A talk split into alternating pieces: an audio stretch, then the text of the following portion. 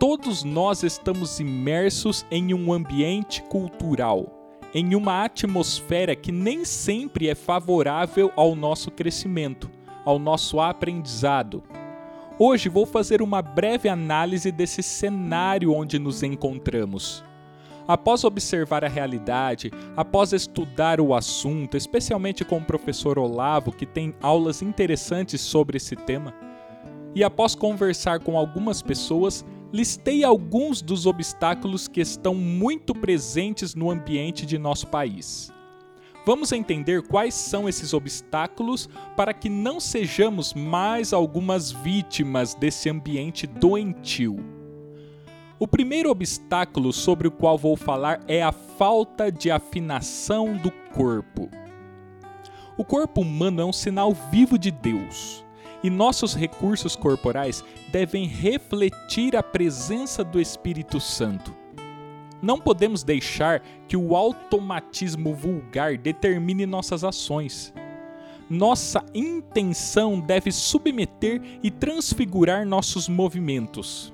Cada gesto nosso deve expressar uma intenção, deve ser consciente, deve expressar um valor. Há um problema notório em nosso país.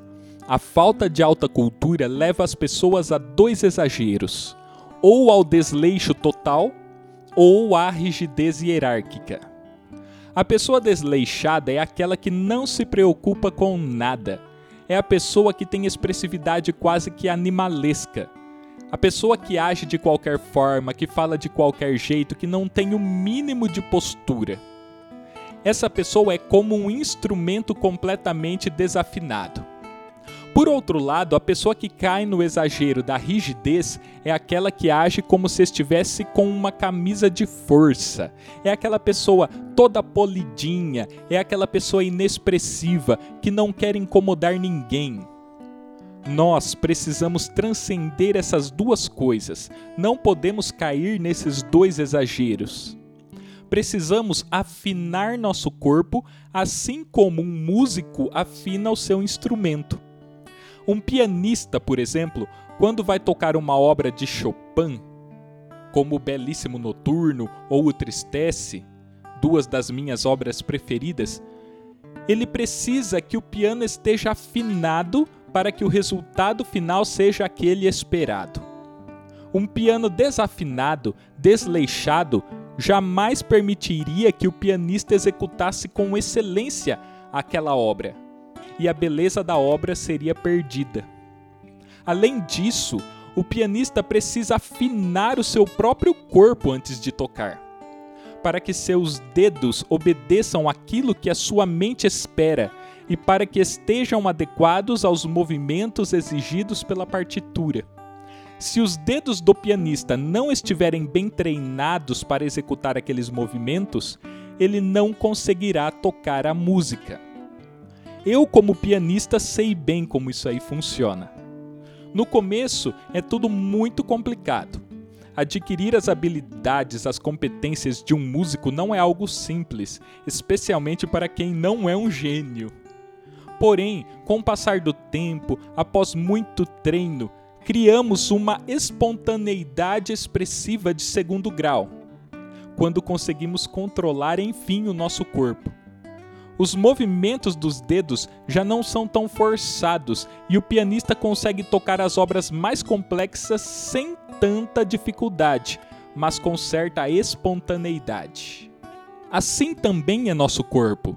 Precisamos treiná-lo, refiná-lo, não podemos deixá-lo desleixado, nem querer colocá-lo dentro de uma camisa de força, como fazem muitas pessoas em nosso país precisamos tê-lo como um instrumento bem afinado para que ele possa reproduzir as mais belas melodias.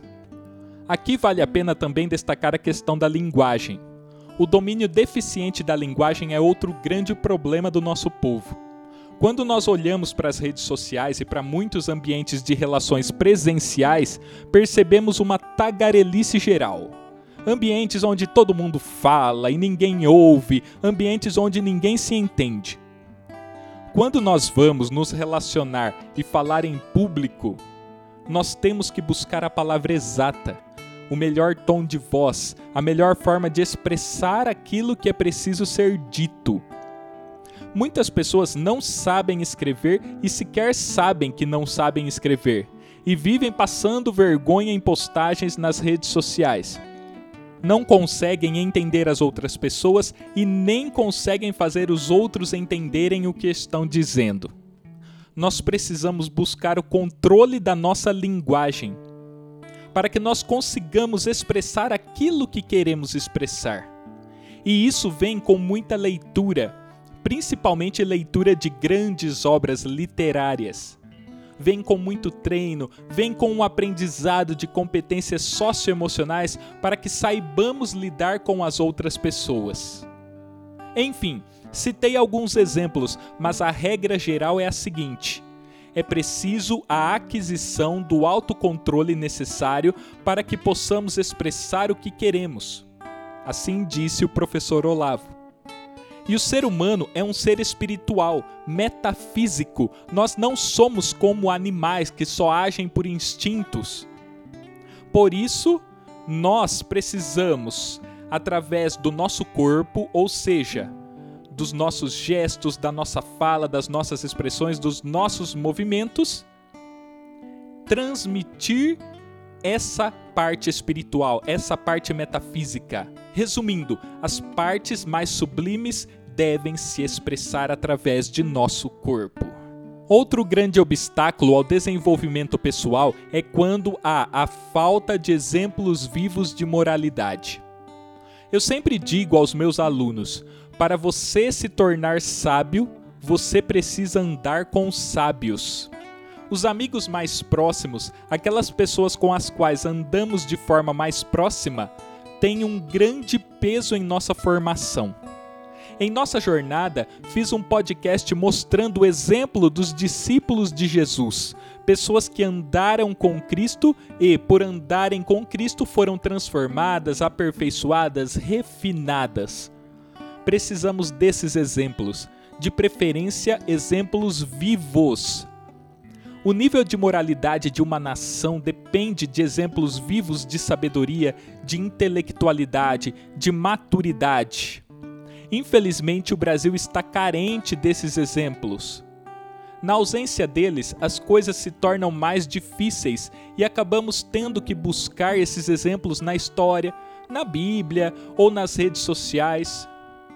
O lado bom é que temos um Deus vivo com o qual podemos conversar, um Deus que nos ensina e que é o padrão máximo de verdade, bondade e beleza.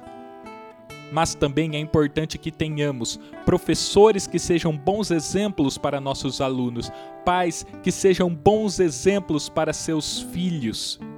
Uma vez um pai reclamou dizendo o seguinte: Meu filho não gosta de estudar, meu filho não gosta de ler e eu disse para ele: Quantas vezes o seu filho viu você lendo? Quantas vezes seu filho viu você pegando um jornal, pegando um livro? E ele disse: Nunca, porque eu não tenho o hábito de ler. Faltou para essa criança o bom exemplo de alguém que gosta de estudar, de alguém que valoriza a leitura. Nós precisamos desses exemplos e o nosso país, infelizmente, está carente deles. Esse é outro grande obstáculo. E falando em exemplos de moralidade, vale a pena destacar algo que meu amigo Igor disse enquanto conversávamos a respeito de obstáculos da vida intelectual. Ele falou sobre o falso moralismo. É muito comum no Brasil as pessoas passarem do descontrole e do desleixo totais para a rígida educação de uma hora para outra. A pessoa que até ontem só falava palavrão, do dia para noite resolve se tornar uma santa. E você já não pode sequer contar uma piada perto dela que ela já diz: misericórdia, isso é pecado, que absurdo.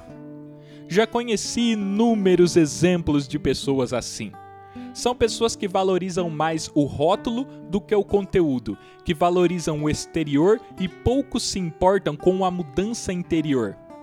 Alguns até fazem isso achando que estão no caminho certo, mas se enganam. A elevação moral de uma pessoa nunca se dá da noite para o dia. ela vem com muita reflexão, com muito estudo, muita oração e se dá muitas vezes de forma lenta e gradual. E essa elevação nunca vem do exterior para o interior. Ela acontece na alma da pessoa e se revela depois exteriormente. Deixo aqui uma dica para todos. Preocupe-se em amadurecer de verdade, ao invés de ficar se importando muito em parecer ser maduro perante os outros. E aqui eu já estendo para outro grande obstáculo ao desenvolvimento pessoal, que é o fingimento. O fingimento bloqueia o amadurecimento de uma pessoa. A pessoa que vive fingindo que é intelectual, por exemplo, nunca se torna intelectual basta fingir bem. Às vezes basta ter um diploma. Muitos brasileiros, ao invés de mostrarem conhecimento, mostram um diploma. E o pior é que muitas pessoas fingem que acreditam nesse pseudo-intelectual. E aí vai se criando uma espiral de fingimento de pessoas vazias e maturas, e com isso o nível moral de uma nação vai abaixando cada vez mais. Outro exemplo desse obstáculo é a indignação fingida. Muitas pessoas se mostram mais indignadas do que estão. Mostram que estão chocadas por picuinhas.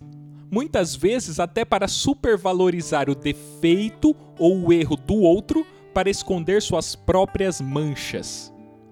Há pessoas também que enfatizam certeza para disfarçar a incerteza do próprio coração bradam, gritam certezas, mas estão cheias de dúvidas e não querem assumir suas dúvidas. Gente, qual o problema de assumir uma dúvida? Isso não é demérito. Outros fingem segurança para disfarçar a própria insegurança. Uma dica: para vencer esses obstáculos, nós precisamos de sinceridade, precisamos da confissão. Confesse para si mesmo, perante Deus e sempre que necessário perante as pessoas, aquilo que você sabe, o que você não sabe, e perca a necessidade de fingir aquilo que você não é. Precisamos aceitar e reconhecer nossas dúvidas, nossas fraquezas, nossos erros, nossas necessidades, para depois transcender isso tudo. São tantos os obstáculos, mas eu vou falar aqui de mais um muito presente no povo brasileiro: o coitadismo. O psiquiatra Augusto Cury define o coitadismo como sendo o conformismo potencializado e a arte de ter compaixão de si mesmo. O coitadista é aquela pessoa que fica fazendo propaganda de suas misérias para chamar a atenção, para se sentir valorizado. Pessoas assim nunca alcançam a excelência, nunca desenvolvem sua camada intelectual, serão sempre imaturas, sempre escravas de suas emoções. Os coitadistas normalmente também são conformistas, ou seja, se autoabandonam e não mudam, não crescem, não estabelecem um projeto de vida e se tornam autodestrutivos. Morrem de medo de correr riscos. Precisamos urgentemente parar de fazer propaganda de nossas misérias e lembrar que somos ação. Que, assim como eu disse em outro podcast, nós somos um foco de luz criado por Deus para agir e fazer o bem.